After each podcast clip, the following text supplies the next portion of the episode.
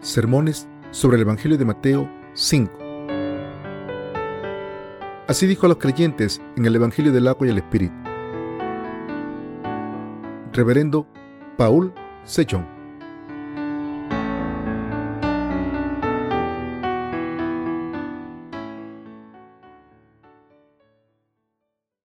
Prepárense para la segunda venida del Señor. Mateo 24 del 7 al 31 porque se levantará nación contra nación y reino contra reino, y habrá pestes y hambres y terremotos en diferentes lugares. Y todo esto será principio de dolores. Entonces os entregarán a tribulación y os matarán, y seréis aborrecidos de todas las gentes por causa de mi nombre. Muchos tropezarán entonces y se entregarán unos a otros, y unos a otros se aborrecerán y muchos falsos profetas se levantarán y engañarán a muchos, y por haberse multiplicado la maldad, el amor de muchos se enfriará. Mas el que persevere hasta el fin, éste será salvo, y será predicado este Evangelio del reino en todo el mundo, para testimonio a todas las naciones, y entonces vendrá el fin. Por tanto, cuando veáis en el lugar santo la abominación desoladora de que habló el profeta Daniel, el que lee entienda. Entonces los que estén en Judea huyan a los montes, el que esté en la azotea no descienda para tomar algo de su casa, y el que esté en el campo no vuelva atrás para tomar su capa. Mas, hay de las que estén encintas y de las que críen en aquellos días. Orad, pues, que vuestra huida no sea en invierno ni en día de reposo, porque habrá entonces gran tribulación cual no la ha habido desde el principio del mundo hasta ahora, ni la habrá. Y si aquellos días no fuesen acortados, nadie sería salvo. Mas por causa de los escogidos, aquellos días serán acortados. Entonces, si alguno os dijere, mirad, aquí está el Cristo, o mirad, allí está, no lo creáis, porque se levantarán falsos Cristos y falsos profetas, y harán grandes señales y prodigios de tal manera que engañarán, si fuere posible, aún a los escogidos. Ya os lo he dicho antes, así que si os dijeren, mirad, está en el desierto, no salgáis, o mirad, está en los aposentos, no lo creáis, porque como el relámpago que sale del oriente y se muestra hasta el occidente, así será también la venida del Hijo del Hombre, porque donde quiera que estuviere el cuerpo muerto, Allí se juntarán las águilas, e inmediatamente después de la tribulación de aquellos días, el sol se oscurecerá, y la luna no dará su resplandor, y las estrellas caerán del cielo, y las potencias de los cielos serán conmovidas. Entonces aparecerá la señal del Hijo del Hombre en el cielo, y entonces lamentarán todas las tribus de la tierra, y verán al Hijo del Hombre viniendo sobre las nubes del cielo con poder y gran gloria, y enviará a sus ángeles con gran voz de trompeta, y juntarán a sus escogidos de los cuatro vientos, desde un extremo del cielo hasta el otro. Se me ocurrió lo siguiente. ¿Cuánto tiempo nos queda a los justos para reunirnos y ofrecer culto juntos? Yo creo que diez años es suficiente. Me preocupa cómo los justos sufriremos cuando llegue la tribulación, hasta el día del éxtasis. Por otro lado, también tengo un sentimiento de gratitud. Esto se debe a que he pensado en el hecho de que si vivimos hasta el éxtasis experimentaremos la gloria de ir con el Señor y ser transformados sin morir. Al decir, He aquí os digo un misterio, no todos dormiremos, pero todos seremos transformados.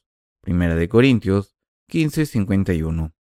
El apóstol Pablo nos dijo que si vivimos hasta ese momento, seremos cambiados en un abrir y cerrar de ojos, ascenderemos a las nubes con el Señor. Primera Tesalonicenses 4:17.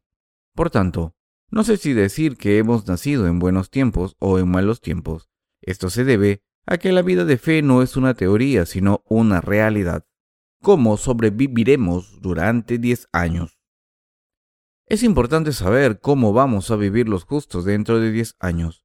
Lo que estoy diciendo es que aunque el Señor no venga dentro de diez años, es importante saber si podemos vivir con nuestra fe intacta durante diez años en este mundo que va hacia la destrucción. No les estoy intimidando. Ahora mismo, el mundo ha firmado el Pacto de Uruguay y se está moviendo hacia la integración económica y el mercado libre. Todos los países del mundo están forzando a Corea para que abandone su política de mercado proteccionista y se abra a los productos agrícolas. Cuando observo lo que está ocurriendo, empiezo a pensar, vaya numerito están montando. Pronto no tendrán comida para ellos mismos y aún así quieren que Corea compre sus productos. Cuando el mundo pase hambre durante dos o tres años, no habrá comida para todos. Pero a pesar de esto, ¿para qué vienen a una nación más pequeña y la amenazan para que compre su comida? Hace tiempo Gorbachev, el líder político de la antigua Unión Soviética, lanzó una reforma llamada la perestroika. En aquel momento, Gorbachev era un muy popular, pero yo estaba seguro de que a pesar de eso sus políticas nunca serían respaldadas. La Biblia dice que el rey del norte invadirá Israel en el fin de los tiempos. Daniel 11:9. No tiene sentido que Rusia, un país así, desee la democracia y reformas políticas. Ese país es muy violento y beligerante. Aunque el país haya disuelto la unión anterior y se haya dividido en diversos países independientes, y aunque pida reformas, las naciones lucharán las unas contra las otras y al final se unirán. Estas naciones-estados se unirán una vez más y lucharán contra el mundo entero. Solo la Unión Soviética puede cumplir esta profecía.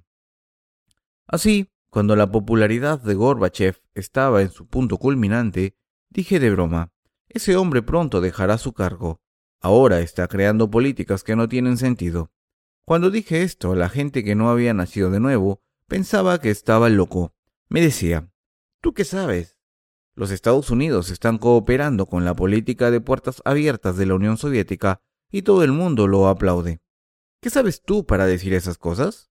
No les decía, vamos a esperar y ver qué ocurre. Esperen un poco más y verán cómo las políticas de Gorbachev no son satisfactorias. Pronto dejará su cargo.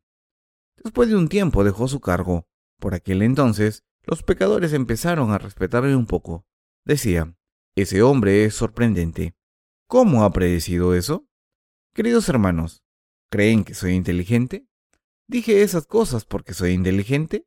No, dije lo que dije porque está escrito en la Biblia. Como creo en la palabra de Dios, en la que se dice que la fe es la sustancia de las cosas que se esperan, y como creo en que todo se cumplirá según la palabra, pude deducir esas cosas por fe. En un país donde hay libertad de religión, ¿acaso no puede un hombre hablar de su fe?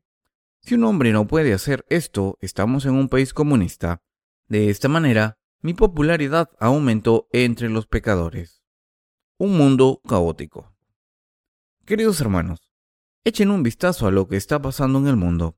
Puede que estén de buen humor, pero cuando piensan en lo que está pasando en el mundo, sus corazones no pueden estar contentos. Cuando vienen a Chuncheon desde Sokcho, ven las corrientes del río Ham. Como yo viajo a Sokcho varias veces al año, me he dado cuenta de que el nivel del agua está disminuyendo. Al principio el nivel del agua era alto, pero año tras año fue disminuyendo hasta el punto en que ahora ya no es un río, hay simplemente un estanque donde antes solía haber un río. Se dice que el río Amazonas, el río más largo del mundo, se está secando. Por eso debemos estar alerta cada vez más de la escasez de agua y las sequías que hay en el mundo.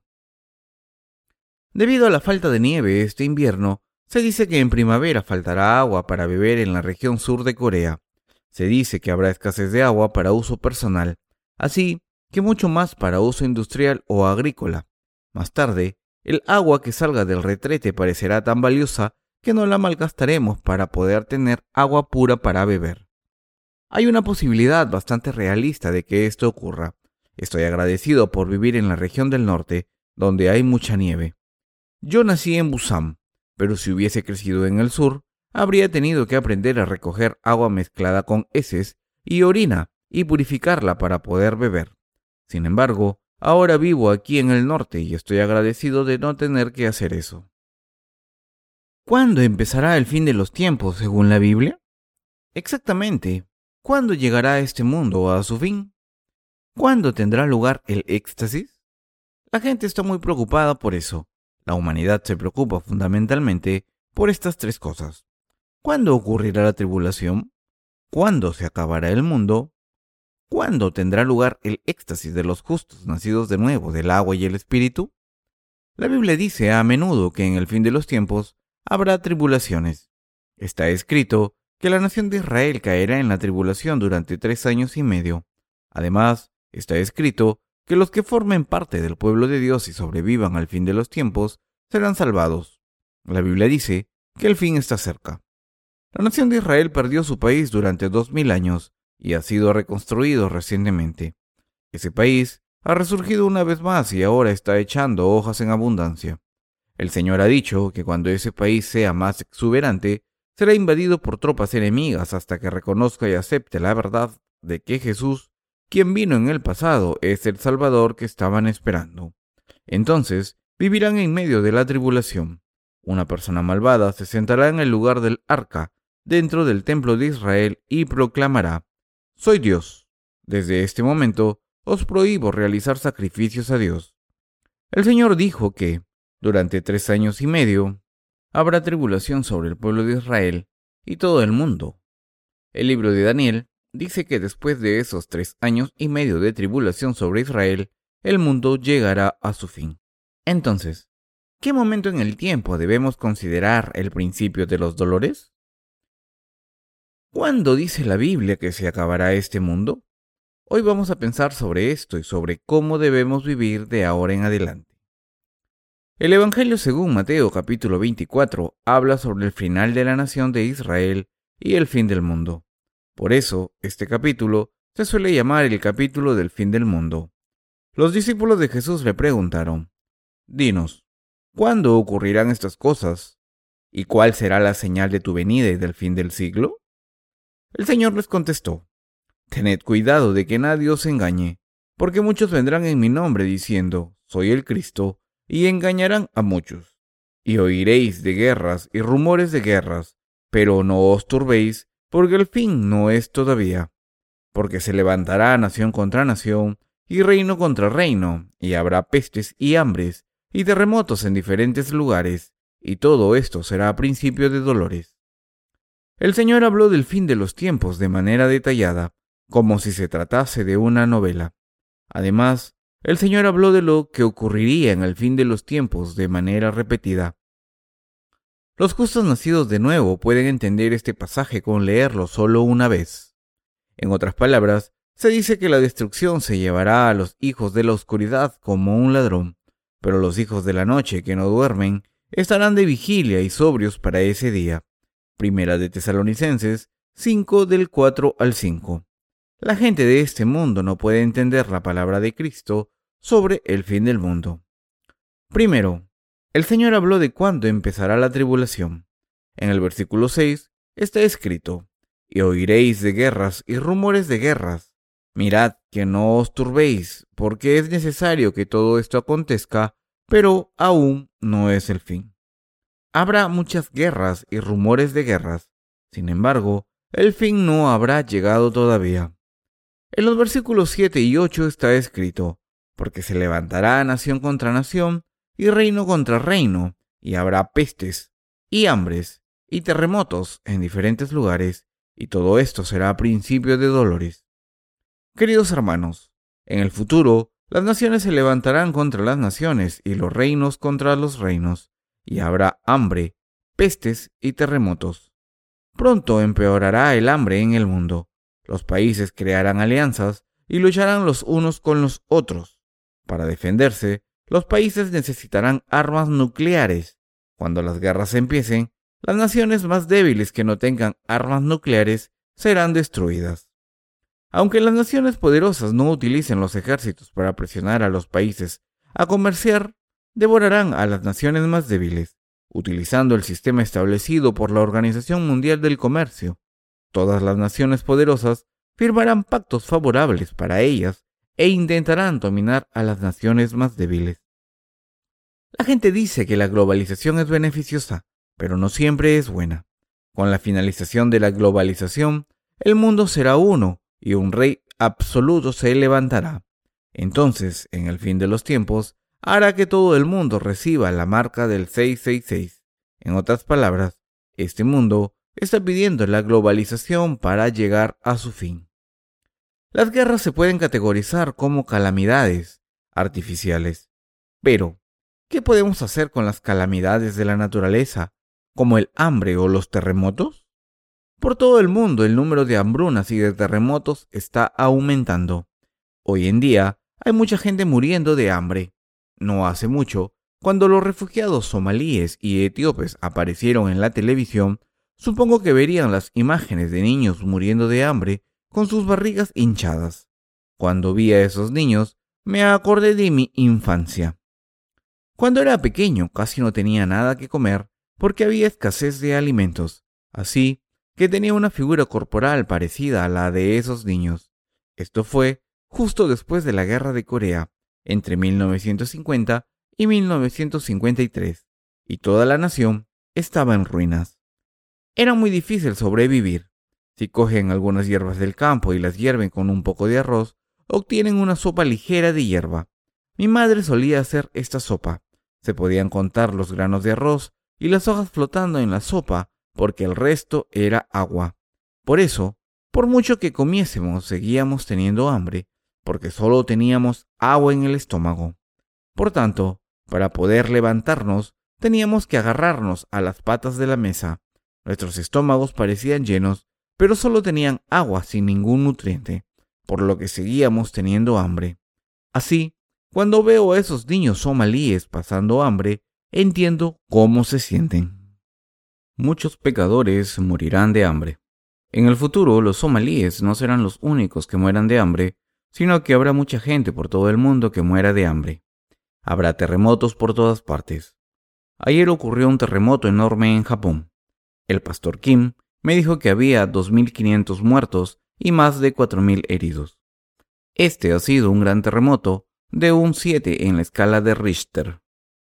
Las pérdidas han sido cuantiosas. Se han destruido casas, carreteras, vías de ferrocarril. Los japoneses tienen fama de construir los edificios más robustos del mundo, pero muchos edificios se han venido abajo con este terremoto. El reverendo Kim me ha dicho que el número de muertos incrementaría porque no han podido desenterrar los cuerpos que hay entre los escombros. Por estas fechas, el año pasado hubo un terremoto en Los Ángeles, California. Los geólogos americanos están prediciendo un terremoto a gran escala en la parte oeste de los Estados Unidos en el futuro. Los geólogos pueden averiguar cómo de grande será un terremoto y cuándo ocurrirá basándose en la información proporcionada por el movimiento de las placas. El terremoto de Japón ha consistido de tres temblores. Ha habido muchas pérdidas por los temblores que han seguido al temblor inicial. Entonces, lo que más tememos es la llegada de las hambrunas y de los terremotos a nivel mundial. Las hambrunas y los terremotos dan más miedo que las guerras. Queridos hermanos, aunque no haya nadie disparando, cuando hay hambre durante unos años, la gente se debilita y muere. Lo que estoy diciendo es que habrá un tiempo trágico en el que la gente morirá por inanición, aunque luche por sobrevivir. Ahora mismo ya hay hambrunas en diferentes partes del mundo así como cambios climáticos. No hace mucho escuché que Los Ángeles había declarado el estado de emergencia por un tornado en invierno. Estos sucesos ocurrirán más frecuentemente en el futuro. Por favor, sepan que los desastres naturales no cesarán. Corea es un país con sequía. Muchas personas no entienden la gravedad de la situación. Sin embargo, cuando veo la televisión me doy cuenta de lo grave que es. Cuando vean que las reservas de agua se están secando, entenderán la gravedad. Nosotros nos lo tomamos más en serio porque la Biblia dice que estas cosas ocurrirán en el fin de los tiempos. Nuestro Señor ha dicho que estas cosas ocurrirán en el fin de los tiempos. Dice que cuando empiecen las calamidades, las naciones se levantarán contra las naciones y los reinos contra los reinos. Dice que habrá hambre y terremotos en diferentes lugares. Aún más, dice que esto será el principio de las calamidades. Como el Señor dijo que este será el principio de los dolores, debemos tomárnoslo en serio. Por supuesto, ha habido terremotos en la Tierra desde el principio y todavía los hay. En otras palabras, siempre ha habido terremotos. Sin embargo, de ahora en adelante los terremotos ocurrirán más frecuentemente. Recientemente, ha habido más terremotos en Corea, una región en la que casi nunca hay. hay magma que sale a la superficie de la corteza y ha habido cambios en sus movimientos. Hay muchos cambios en el tiempo y por eso ocurren tifones en invierno. Solamente en Corea ha habido muchos cambios climáticos. El Señor ha dicho que cuando haya hambrunas y terremotos en la Tierra, debemos estar avisados de que han empezado los dolores, lo que significa es que será el principio de la tribulación. Cuando ocurran muchas calamidades, sabremos que llega la tribulación. Esto será la señal de que la tribulación está cerca. Dios enciende las sirenas diciendo, desde este momento habrá tribulación, y entonces habrán guerras, terremotos y hambrunas en diferentes sitios. Cuando ocurran estas calamidades, sonará la alarma para marcar el comienzo de la tribulación. Todas las criaturas tienen el poder de saber de antemano cuándo ocurrirán los desastres naturales para poder prepararse. Cuando vayan a la costa, verán unas criaturas parecidas a los gusanos. Son bastante extrañas. Son criaturas que viven en la costa y se alimentan de animales muertos. Estas criaturas viven entre las rocas de la costa o entre las piedras, pero algunos días pueden ver que han salido y están a 10 metros de la costa. Cuando los adultos ven este fenómeno, dicen que va a ocurrir un maremoto. Dicen, escuchadme, hijos, a partir de hoy no vayáis al mar. Va a haber un maremoto pronto. ¿Qué dices? Las olas están tranquilas. ¿Cómo va a haber un maremoto? Escuchadme bien. Cuando digo que va a haber un maremoto, es que va a haberlo. Esperad un día o dos. Veréis lo que pasa. Pero el mar parece tranquilo, parece un lago. Sin embargo, el mar siempre está tranquilo antes de un maremoto. En un par de días, el mar empieza a moverse y hay unas olas de gran envergadura. Cuando ocurre este fenómeno, el mar produce olas de 5 a 10 metros de altura. Queridos hermanos, la gente no puede ver un tsunami, pero ¿cómo es que hay criaturas que lo pueden predecir antes que los humanos? Se van a un lugar seguro un par de días antes de que ocurra, y cuando pasa el tsunami, vuelven a su hábitat natural. La gente no puede ver las calamidades que están a punto de pasar, pero la realidad es que hay criaturas que sí las pueden predecir. Por tanto, pienso que por eso hay un proverbio que dice que los seres humanos no son mejores que los gusanos. Nuestro Señor dice, mas él, respondiendo, les dijo, Cuando anochece decís, buen tiempo, porque el cielo tiene arréboles, y por la mañana, hoy habrá tempestad, porque tiene arréboles el cielo nublado. Hipócritas, ¿qué sabéis distinguir el aspecto del cielo, mas las señales de los tiempos no podéis? Mateo 16 del 2 al 3.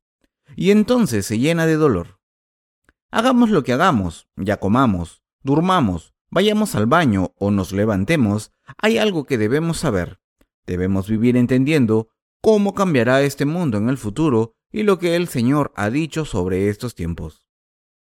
Cuando las calamidades empiecen en este mundo, habrá hambrunas y terremotos, así como guerras. El Señor dice que la gente morirá por culpa de estas calamidades. Cuando las naciones se levanten contra las naciones y los países contra los países, los más poderosos vencerán a los más débiles. En ese momento, las políticas pacifistas con los países vecinos se ignorarán. Para poder sobrevivir, un país se tragará a los países más débiles, es decir, que un país fuerte reemprenderá una política de comercio buena, pero cuando otro país rompa el trato, ese país será eliminado. Esto ocurrirá en muchos países del mundo. Cuando estas calamidades ocurran en el mundo, la nación de Israel firmará un pacto de no violencia con otro país, pero de repente, un día ese país traicionará a Israel y lo invadirá. Debemos saber de antemano que cuando la nación de Israel sea invadida por cierto país, habremos entrado en la última fase hacia la tribulación. Este periodo durará siete años, pero la tribulación que nosotros tendremos que soportar durará tres años y medio. Este periodo empezará en el momento en que Israel sea invadido por un país y su territorio sea quemado. Daniel y el apóstol Pablo hablan de esta parte. El profeta Daniel dijo, y desde el tiempo que se ha quitado el continuo sacrificio hasta la abominación desoladora, habrá mil doscientos noventa días. Bienaventurado el que espere y llegue a mil trescientos treinta y cinco días. Daniel 12 del 11 al 12. Aquí, los 1290 días y los 1335 días se refieren a un periodo de tiempo de unos tres años y medio desde el comienzo de la tribulación. Los que sobrevivan esos tres años y medio desde el comienzo de la tribulación serán salvados. Nuestro Señor vendrá al mundo a recompensar a los que han soportado hasta el fin sin haberse arrodillado ante el ídolo del anticristo, sin haber recibido la marca en sus manos o frente y sin haber traicionado al Señor Dios. Este será el fin del mundo. Por primera vez desde la creación de los cielos y la tierra, el principio de su obra, este mundo llegará a su fin. El Señor construirá una tierra nueva y un cielo nuevo, y entonces, al renovar este mundo y toda la creación, hará que los justos vivan durante mil años. El libro del Apocalipsis habla de esto. Debemos saber que habrá solo tres años y medio de vida cuando un país invada a Israel, lo queme y levante su propio ídolo dentro del lugar santísimo del templo. Cuando la tribulación llegue, pronto ocurrirá el éxtasis y el mundo se acabará. La historia de la humanidad empieza en la nación de Israel, va alrededor del mundo y vuelve a Israel para llegar a su fin. Entonces llega el fin del mundo. Dios creó a Adán y Eva. Al hacerles nacer de nuevo por el Evangelio del agua y el Espíritu, creó a sus descendientes de fe. Dios empezó con Adán y Eva y permitió que se multiplicaran y produjesen a personas de fe como Seth, Enot, Matusalén, Noé y Abraham. Además, a través de sus justos, ha hecho que la historia del mundo tenga lugar. La nación de Israel será invadida y quemada por sus enemigos en el fin del mundo porque no ha creído en Jesucristo. El pueblo de Israel no acepta a Jesús como el Hijo de Dios. Al entregar la tierra de Canaán a los descendientes de Abraham, Dios prometió que les haría vivir para siempre. Les dijo que la circuncisión sería la marca de su promesa. Sin embargo, el pueblo de Israel no aceptó a Jesús, quien vino a circuncidar los corazones de la humanidad. No aceptaron a Jesús como Hijo de Dios, y por eso Dios quiere darle a la nación de Israel la oportunidad de arrepentirse al hacerle pasar por tribulaciones en el fin del mundo. Al hacer que la nación de Israel se rinda ante el Señor, a través de la tribulación, el Señor está dispensando su gracia sobre Israel para que crea en Jesús como el Salvador y sea el pueblo de Dios. Como el Señor amó a Abraham y le hizo una promesa, tomará a los descendientes de Abraham como pueblo del cielo, aunque sea por medio de la tribulación, para poder presentar el cielo al pueblo de Israel, haciéndoles nacer de nuevo y creer en Jesús. El Señor ha puesto a Israel en el centro de los acontecimientos del fin del mundo, la verdad es que Dios está dándole una oportunidad al pueblo de Israel. Cuando el pueblo de Israel crea Jesucristo es el Hijo de Dios y acepte a Jesús como su Salvador, este mundo llegará a su fin. En cuanto empiecen a creer en Jesús como su Salvador, Dios les dará la tierra espiritual de Canaán, es decir, el reino eterno de los cielos. Dios pondrá fin al mundo cuando cumpla esta promesa con el pueblo de Israel todo lo que Dios nos ha prometido a los seres humanos se ha cumplido y lo único que queda es la promesa de salvar a los descendientes de Abraham. Cuando se cumpla esta promesa, el Señor traerá el reino milenario al mundo. Además, el Señor creará una tierra y un cielo nuevo para los justos y empezará la era de felicidad eterna. Los justos deben observar de cerca a la nación de Israel. En Corea había un grupo de personas que se denominaba la misión Dami e intentaba seducir al mundo diciendo que Jesús volvería el 28 de octubre de 1992. Decir que Jesús volvería a pesar de que la nación de Israel no había sido invadida todavía era simplemente un delirio que los que ignoran la Biblia se atreven a pronunciar. A los que decían que Jesús volvería el 28 de octubre de 1992, les dije, ¿Cómo puede alguien que dice tener fe en Jesús ser tan imprudente? ¿No conocéis la Biblia? ¿Creéis sin conocer la historia del pueblo de Israel? ¿Qué dice Dios sobre el fin del mundo en la Biblia? La razón por la que Dios tiene que quemar al pueblo de Israel está en la Biblia, pero no la conocéis. Ahora mismo, esta nación es poderosa y ha dado nuevas hojas para convertirse en una higuera llena de hojas. ¿No es cierto que muchos países están demostrando animosidad hacia Israel? Así les hablé.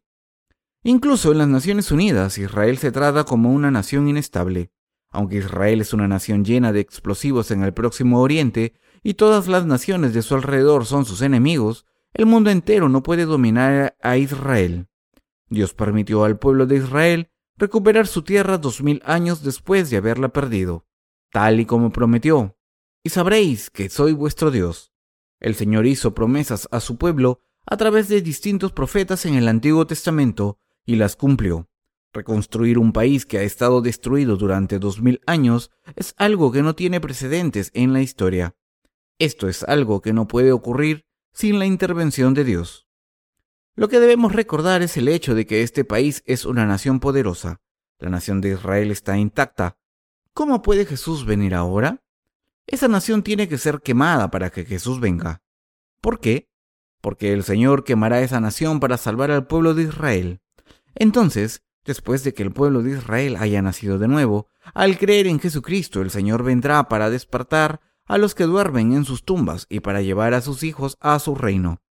Cuando el Señor creó la humanidad, tenía la intención de llevarla al reino de los cielos y vivir con ella para siempre. Por eso, en el último día, se llevará a todos los justos al cielo y salvará al pueblo de Israel. Ahora es el principio de la tribulación. Cuando haya hambre y terremotos en este mundo, y cuando las naciones se levanten contra las naciones y los países contra los países, deben saber que la tribulación ha empezado. Como está escrito, del mismo modo en que ocurre con la emisión recurrente de gases, el final llega cuando todas las señales aparezcan y empiecen los dolores. Todo lo que tenemos que saber es que el mundo habrá entrado en la tribulación en ese momento. Queridos hermanos, ¿lo entienden? Espero que todos vivamos con fe sabiendo que la tribulación empezará pronto. Queridos hermanos, ahora mismo podemos sonreír y cuando la tribulación llegue, me pregunto si podremos hacerlo. Creo que nosotros, hermanos y hermanas, podremos reunirnos y reír con alegría aunque venga la tribulación. Esto se debe a que hay muchas cosas por las que estar contentos cuando nos reunimos. Aunque el mundo se esté viniendo abajo, creo que podremos sonreír incluso durante la tribulación, porque nuestro Señor nos ha convertido en justos llenos de esperanza. El Señor habla del momento en que el mundo llegará a un final perfecto. En aquel tiempo se levantará Miguel, el gran príncipe que está de parte de los hijos de tu pueblo, y será tiempo de angustia, cual nunca fue desde que hubo gente hasta entonces. Pero en aquel tiempo será libertado tu pueblo, todos los que se hallen escritos en el libro, y muchos de los que duermen en el polvo de la tierra serán despertados, unos para vida eterna y otros para vergüenza y confusión perpetua. Los entendidos resplandecerán, como el resplandor del firmamento, y los que enseñan la justicia a la multitud, como las estrellas a perpetua eternidad. Pero tú, Daniel, cierra las palabras y sella el libro hasta el tiempo del fin. Muchos correrán de aquí para allá, y la ciencia se aumentará. Daniel 12, del 1 al 4. ¿En qué se centra la Biblia al final? En el pueblo de Israel. ¿Qué considera Dios el centro de los eventos en el fin del mundo? La nación de Israel. Dios dijo, en aquel tiempo se levantará Miguel, el gran príncipe que está de parte de los hijos de tu pueblo, y será tiempo de angustia, cual nunca fue desde que hubo gente hasta entonces. Pero en aquel tiempo será libertado tu pueblo, todos los que se hallen escritos en el libro. Daniel 12.1. A través de Daniel, el profeta, Dios está diciendo que la tribulación caerá sobre el pueblo de Israel también. Asimismo, dice que en ese momento el ángel Miguel se levantará. En medio de toda esta tribulación, Dios dice que los que duerman en el polvo de la tierra se levantarán, algunos para la vida eterna. En otras palabras, en medio de la tribulación tendrá lugar el éxtasis del que habló el apóstol Pablo. La verdad es que el éxtasis ocurrirá durante el periodo de siete años que dure la tribulación. El libro de Daniel dice, y desde el tiempo que se ha quitado el continuo sacrificio hasta la abominación desoladora, habrá mil doscientos noventa días. Bienaventurado el que espere y llegue a mil trescientos treinta y cinco días.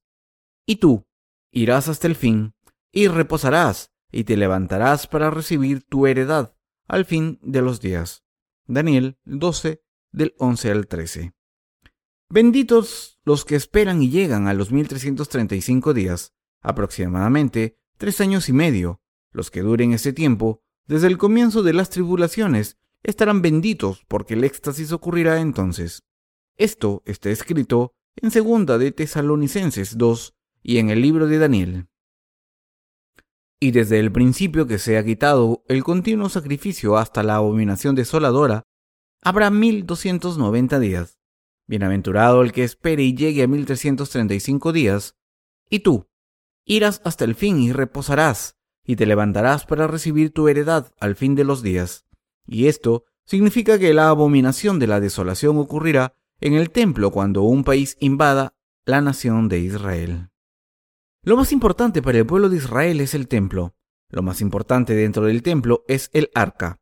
Dentro del lugar santo hay un velo, y detrás del velo está el lugar santísimo donde se encuentra el arca. Ahí está el arca de forma rectangular y mide 110 centímetros de longitud, 70 centímetros de profundidad y 70 centímetros de altura. Está cubierta por una tapadera que se denomina el asiento de la misericordia, que tiene dos figuras de querubines a cada lado que están mirándose y tienen las alas extendidas. Cuando se abre la tapa del arca, dentro se encuentran la vara de Aarón, un tarro de oro con maná y las dos tablas de piedra que contienen los diez mandamientos. Una vez al año, en el día de la expiación, el sumo sacerdote imponía las manos sobre una cabra, le transfería los pecados al pueblo de Israel y le esparcía sobre el asiento de la misericordia que estaba encima del arca. Así, recibía la remisión de los pecados el pueblo de Israel. Esto se hacía al final de la ceremonia del día de la expiación y era de gran importancia. Aunque Jesús ha ofrecido el sacrificio eterno por nuestros pecados, mediante este sistema de sacrificios y se ha convertido en nuestro Salvador, el pueblo de Israel todavía ofrece este sacrificio legalista porque no cree en el eterno sacrificio que el Señor ha cumplido.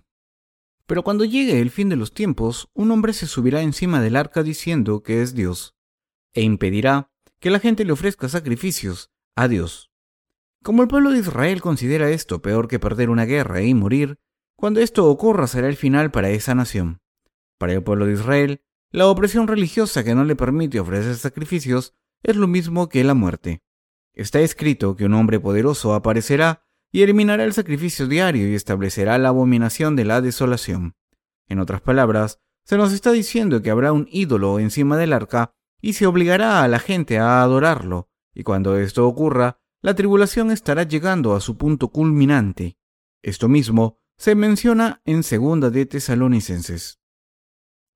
En la segunda epístola a los Tesalonicenses capítulo 2 está escrito, pero con respecto a la venida de nuestro Señor Jesucristo y nuestra reunión con Él, os rogamos, hermanos, que no os dejéis mover fácilmente de vuestro modo de pensar, ni os conturbéis ni por espíritu, ni por palabra, ni por carta como si fuera nuestra, en el sentido de que el día del Señor está cerca. Nadie os engañe en ninguna manera, porque no vendrá sin que antes venga la apostasía y se manifieste el hombre de pecado, el hijo de perdición, el cual se opone y se levanta contra todo lo que se llama Dios o es objeto de culto, tanto que se sienta en el templo de Dios como Dios, haciéndose pasar por Dios. Segunda de Tesalonicenses 2, del 1 al 4. Lo que el apóstol Pablo dice en los versículos 3 y 4 es lo mismo que dice el libro de Daniel, que se eliminarán los sacrificios diarios y se establecerá la abominación de la desolación.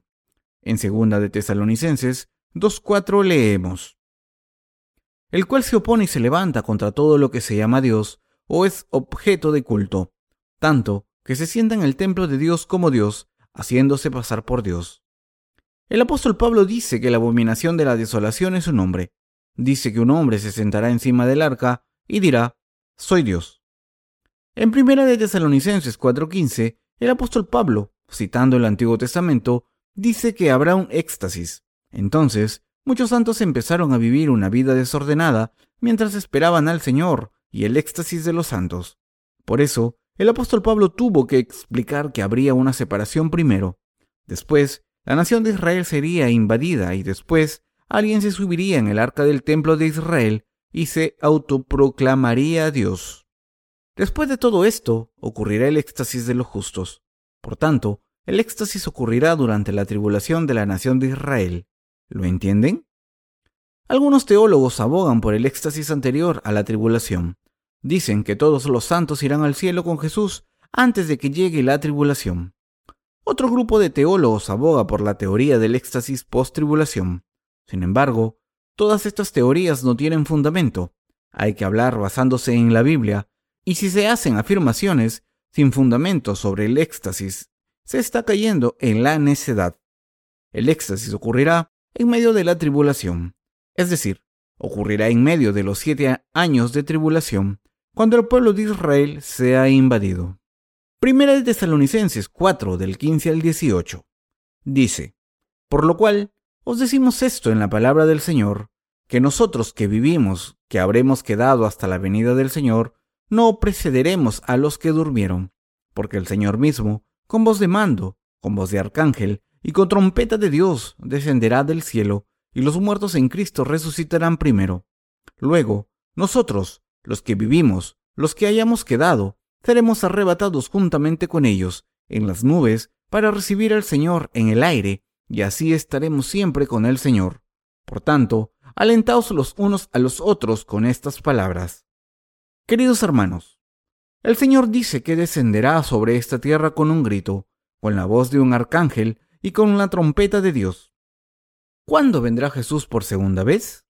Está escrito que cuando el pueblo de Israel sufra la tribulación, nuestro Señor descenderá con toda su gloria con la voz de un arcángel y con el sonido de la trompeta de Dios para enseñarnos quién es Jehová Dios.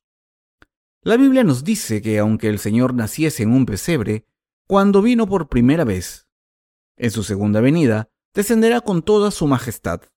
Los ángeles y todas las tropas celestiales formarán filas y el Señor descenderá en medio de ellos, escoltado por los ángeles. El Señor, quien ha salvado a los pecadores de sus pecados, es el Rey de Reyes y el Señor de Señores. Todas las cosas del universo fueron creadas por nuestro Señor. No hay ni una sola cosa que no haya sido creada por el Señor. Por tanto, todo es del Señor. Nuestro Señor recibió el poder de juzgar y de salvar, recibió toda autoridad. El Señor es el Rey de Reyes, el Señor de Señores, el Rey de la Justicia, Rey de la Paz y el Rey de la Sabiduría. ¿Cuándo vendrá este Señor? ¿Cuándo vendrá por segunda vez? Vendrá cuando la nación de Israel esté en medio de una tribulación insoportable. En ese momento, el Señor despertará a los santos nacidos de nuevo que hayan muerto antes, es decir, a los santos que estén durmiendo en sus tumbas. Cuando nuestro Señor murió en la cruz, ¿no es cierto que muchas tumbas se abrieron? En aquel entonces, algunos santos que estaban en sus tumbas salieron de ellas, los muertos resucitaron y caminaron por este mundo. Así, dieron testimonio de la resurrección. Mateo 27, del 52 al 53. La verdad es que el Señor ya nos ha mostrado que el éxtasis ocurrirá en el futuro. Nos ha mostrado de antemano que los santos que duerman en sus tumbas volverán a la vida en el futuro. ¿Cómo sabemos cuándo volverá el Señor? ¿Cómo podemos predecir el fin de este mundo? ¿Cómo podemos predecir el éxtasis y el fin del mundo antes de tiempo? Debemos entender que el éxtasis de los justos estará cerca cuando el pueblo de Israel pase por tribulación. Cuando vean algo en la televisión acerca de Israel, escuchen con atención. Ahora mismo, la nación de Israel está negociando con las naciones árabes vecinas. El pueblo de Israel está firmando un trato con Jordania y un tratado de paz con el Frente de Liberación Palestino. Esto era impensable en el pasado, pero ahora Israel está firmando tratados con las naciones vecinas. Se ha convertido en una nación con buenas intenciones. Cuando enciendo la televisión de vez en cuando, un hombre de baja estatura llamado Rabin aparece. Intenta resolver los conflictos con las naciones vecinas a través del diálogo y no recurre a los conflictos militares. Leí un periódico no hace mucho donde se decía que Rabin había declarado el estado de emergencia. ¿Por qué? Porque los países de alrededor poseen armas nucleares. La nación de Israel siempre está en estado de emergencia porque nadie sabe cuándo habrá una guerra nuclear. Ahora mismo, la nación de Israel tiene una relación hostil con todas las naciones árabes que la rodean. Cuando esas naciones árabes se unan con un país que tenga más poder militar y ataquen a Israel de repente, Israel tendrá que sufrir. La Biblia dice que el gran enemigo de Israel se le vendrá encima como una plaga de langosta. ¿Qué país puede hacer eso? Esperen y verán. Precisamente solo hay dos países capaces de invadir Israel, Rusia o la Unión Europea. No piensen que cualquier país puede invadir Israel, ya que es un país poderoso. El país que reta a la nación de Israel tendrá que ser poderoso. En el futuro, Rusia y las antiguas repúblicas soviéticas se volverán a unir. Asimismo, la Unión Europea hará valer su poder para todo el mundo. Esto no me lo estoy inventando, sino que aparece en el Apocalipsis y el libro de Daniel. Debemos centrarnos en esta parte. No debemos decir, vamos a esperar incondicionalmente, el Señor va a venir. Queridos hermanos, ¿cómo podemos esperar así? El Señor ha revelado a través de su palabra el momento exacto en el que vendrá, para que los nacidos de nuevo lo entendamos. El Señor no vendrá como un ladrón a los hijos de la luz. Si esperamos a que pasen tres años y medio desde el ataque a Israel, el Señor vendrá. Después de que la nación de Israel sea invadida por un país y caiga en la ruina, la tribulación llegará. Este mundo entrará en una era de tribulación.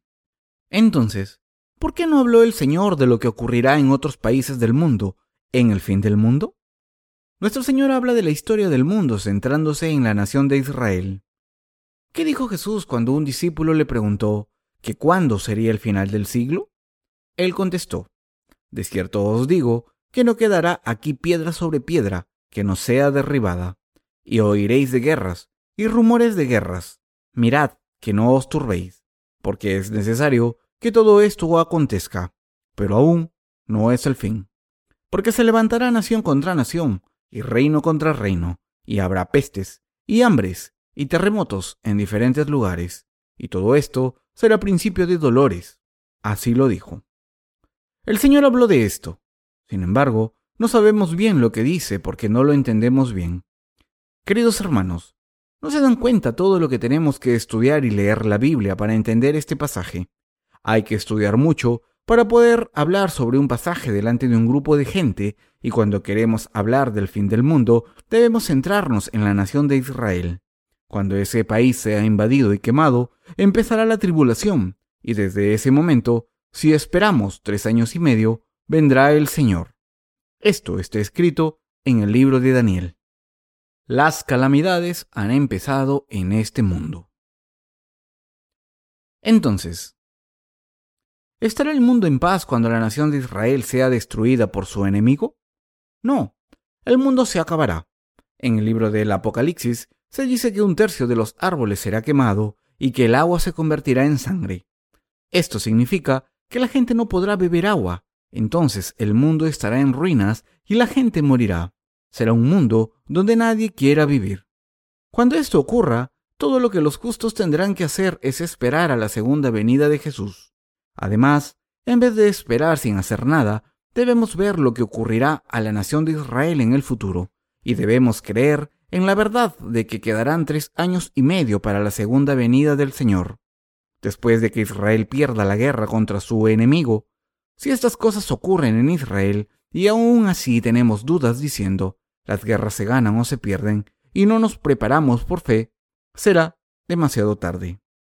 Cuando la nación de Israel sea invadida, la persona que ocupe ese país será la que domine el mundo entero, y esa persona será el anticristo, utilizado por Satanás para controlar el mundo entero.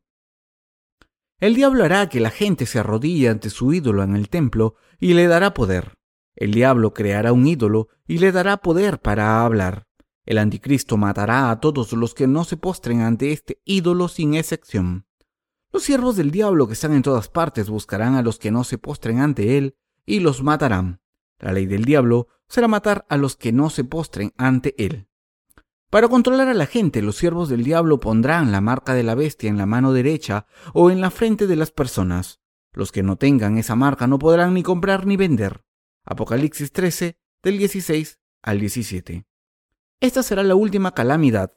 Está escrito en el Apocalipsis que aunque los que no han nacido de nuevo se convertirán en siervos del diablo, al postrarse ante su ídolo y recibir la marca, aquellos cuyo nombre esté escrito en el libro de la vida sufrirán el martirio por rechazar la marca por su fe en Dios.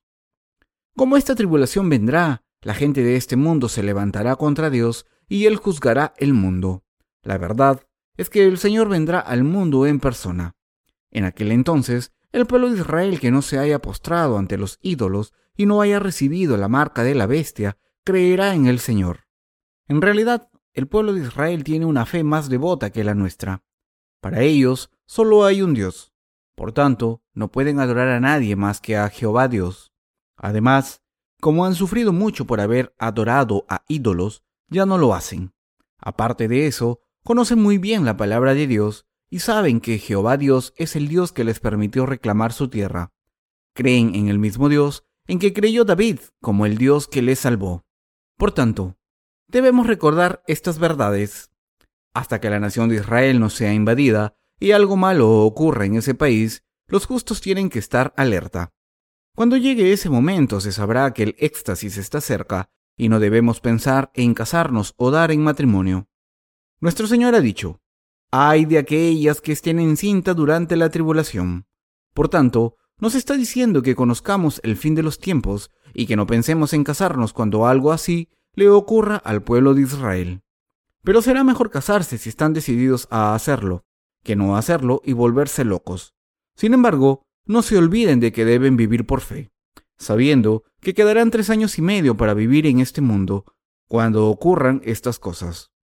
Cuando llegue ese momento no podrán escuchar la palabra de la Biblia, porque los que creen en Dios serán asesinados y no se permitirán reuniones a gran escala. ¿Cuándo ocurrirá el éxtasis? Espero que se den cuenta de que el éxtasis ocurrirá durante la tribulación que durará siete años, es decir, cuando la nación de Israel sufre la destrucción, sabrán que el día ha llegado y que deben mantener su fe hasta el final, ya que si aguantamos hasta el final, iremos ante el Señor sin tener que morir. Por eso he hablado con los trabajadores del ministerio. Les he dicho que si seguimos hacia adelante un poco más, probaremos la gloria y las calamidades caerán sobre Israel. También les he dicho que ocurrirán calamidades en este mundo. Dios matará a los que estén en contra de él, al permitir que ocurran calamidades y desastres en esos tiempos. El pueblo de Israel será invadido y no podrá ofrecer sacrificios a Dios dentro del templo, porque adorar a Dios estará prohibido, y se dice que el número de días que durará este periodo sobrepasará los 1290. Entonces, esto hace tres años y medio. ¿No? Si esperamos un poco más, Jesús vendrá antes de que se acaben los 1335 días. Por tanto, si hay gente del pueblo de Israel que pueda esperar ese tiempo, podremos considerar que estarán benditos. Aunque no esperemos todo ese tiempo, el final de los tiempos llegará de todas formas. Entonces, la cuestión de cómo esperaremos esos tres años y medio es crucial. ¿Cómo soportaremos esos tres años y medio? Ahora, mientras hablo del fin del mundo, les digo que en este momento ya han empezado las calamidades. Quiero decirles que la era de los dolores ya ha empezado en este mundo y que la cuenta atrás hacia el fin ya ha empezado. Ahora, debemos verificar esto a través de la palabra y si podemos creer en esto, debemos pensar en qué hacer ¿Debemos esperar la tribulación sentados de brazos cruzados? ¿Qué debemos hacer ahora? La Biblia dice que la tribulación llegará a este mundo y después el fin, pero también dice que el fin llegará cuando el Evangelio del bautismo y la sangre sea predicado por toda la tierra. Aquí podemos encontrar la respuesta a la pregunta sobre qué hacer. De ahora en adelante, me gustaría hablar sobre esto y después concluir el sermón. ¿Qué debemos hacer ahora? De ahora en adelante no debemos poner nuestros corazones en las cosas del mundo. Si no enseñamos esto a los que no lo saben, Dios nos lo reprochará, así como a los demás santos. Queridos hermanos, ¿creen que hay alguna diferencia entre vivir con fe, sabiendo que han empezado las calamidades, y sufrir las calamidades sin saberlo con anterioridad? Hay una gran diferencia. Si vivimos sin preparar nuestros corazones, será difícil aguantar hasta el final con fe. Esto es algo que les quiero decir porque no pueden soportar las calamidades sin fe. Las calamidades ya han empezado. Queridos hermanos, están ocurriendo muchas catástrofes en el mundo, no solo el terremoto en Japón o las hambrunas, y otros terremotos por todo el mundo. Así como las naciones levantándose contra las naciones, nuestro Señor dijo en el Evangelio de Mateo 24:7 que este es el comienzo de los dolores. La verdad es que esta palabra es cierta en nuestros corazones hoy mismo.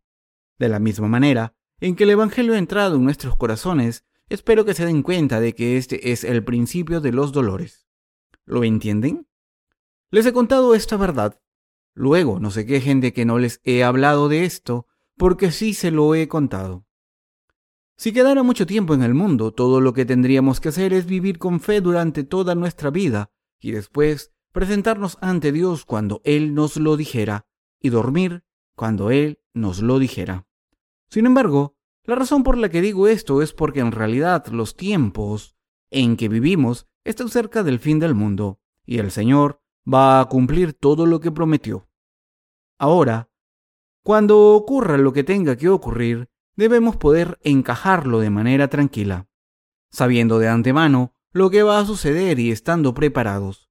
De la misma manera en que una persona que está en su lecho de muerte intenta dejar todo bien atado antes de morir, nosotros debemos vivir preparados con nuestra fe y sabiendo lo que hay que hacer y cómo vivir con fe.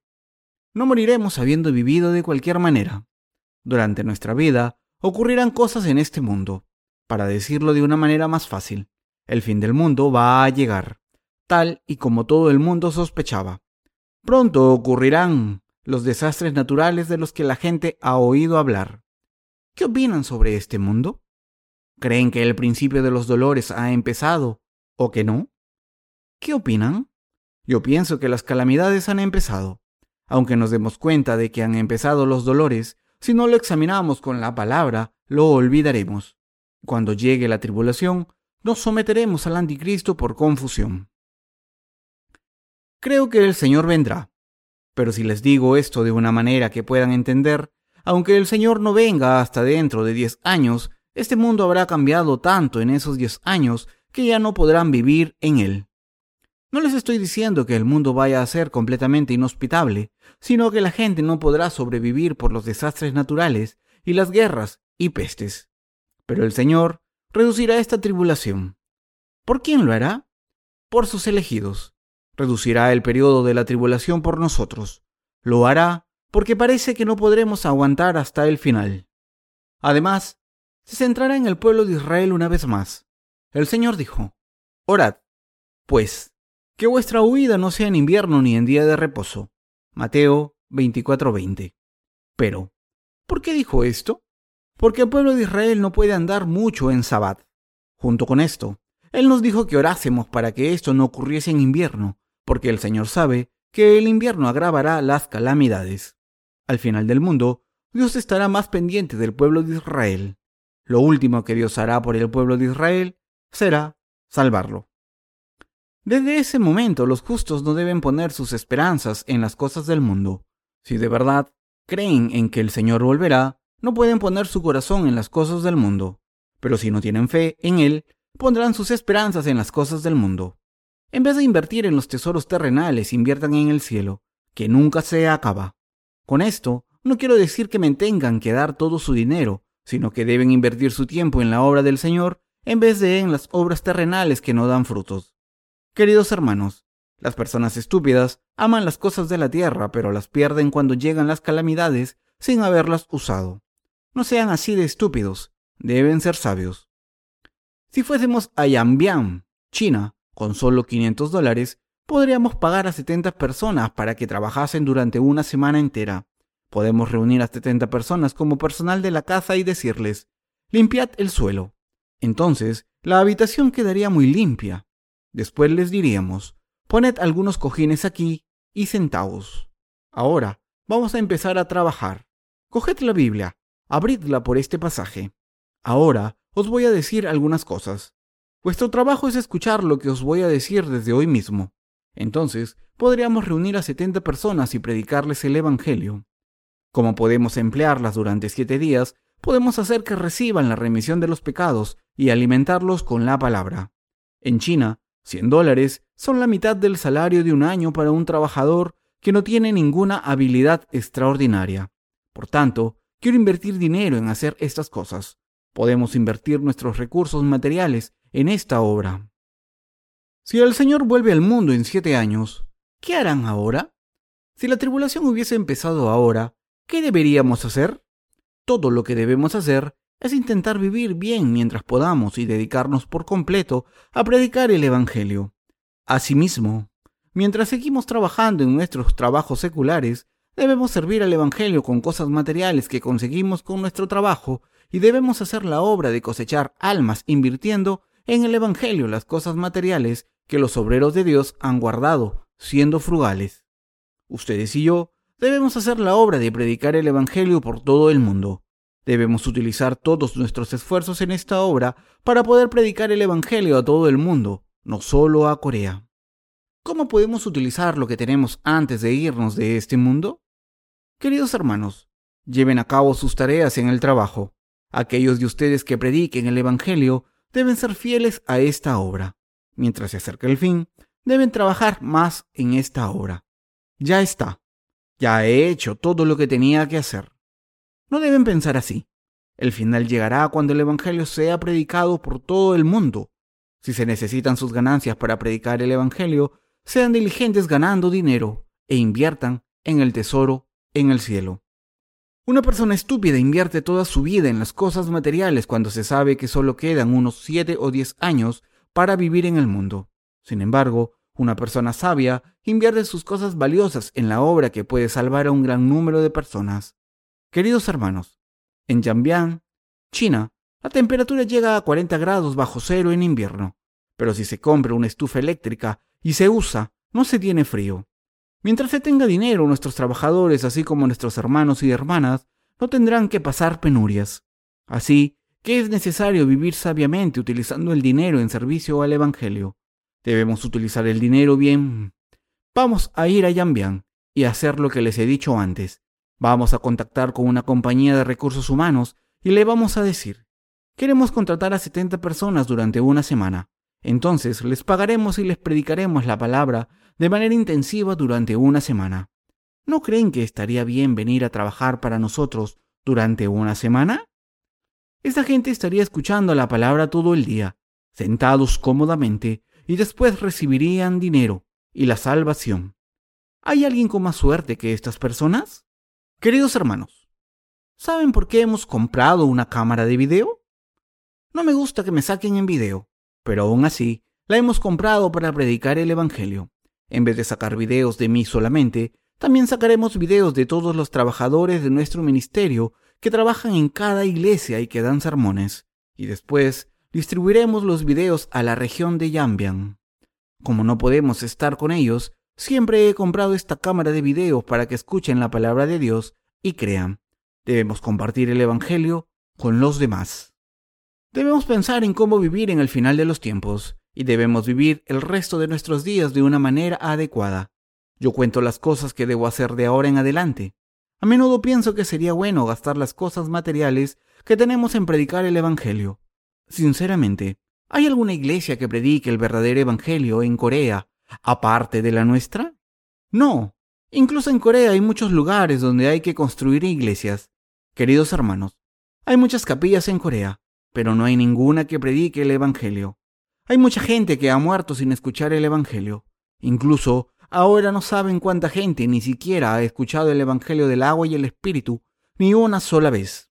Por eso, quiero predicarles el Evangelio y espero que muchos de ustedes trabajen para servir al Señor. En cuanto a ustedes, no pongan sus corazones en las cosas terrenales, sino en el cielo. El final del mundo llegará. Los santos debemos dedicarnos a nuestra obra diligentemente. Mientras se acerca el fin, deben ser leales a la obra que se les ha confiado. Como no queda mucho tiempo, si ponen su corazón en cosas inútiles, su salvación se perderá. Al final de los tiempos, el Señor separará a los malvados de los justos, y a los primeros les dará su recompensa junto con los hipócritas. Mateo 13, del 47 al 50. En la parábola de los que recibieron talentos, el que recibe un talento y lo entierra, en vez de comerciar con él, es el malvado. Como el fin se acerca, tómense en serio el reunirse, reúnanse en la iglesia, así es como podemos mantener nuestra fe hasta el día en que vuelva el Señor. Además, deben orar a Dios más y pensar sobre la palabra que han escuchado. En vez de afirmar que saben lo que va a pasar, porque han tenido visiones y han hablado en lenguas, debemos tener fe en lo que hemos escuchado.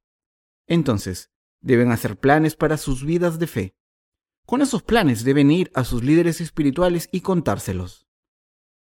Los estudiantes deben estudiar mucho. Los estudiantes deben predicar el Evangelio a sus amigos mientras estudian. Y los oficinistas deben predicar el Evangelio a sus compañeros de trabajo mientras trabajan en su empresa. Los que tienen negocios deben ayudar al Evangelio mientras hacen sus negocios. Los ministros deben utilizar sus posesiones materiales para predicar el Evangelio y dedicar todas sus energías a esta misión.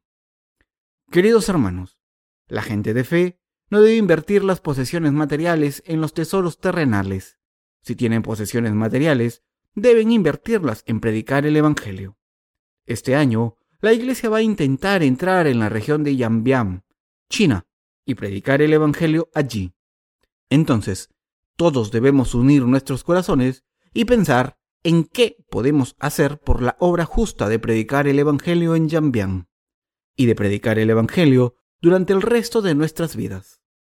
Todos ustedes deben vivir con sus corazones puestos en el cielo y no en las cosas terrenales. Amén.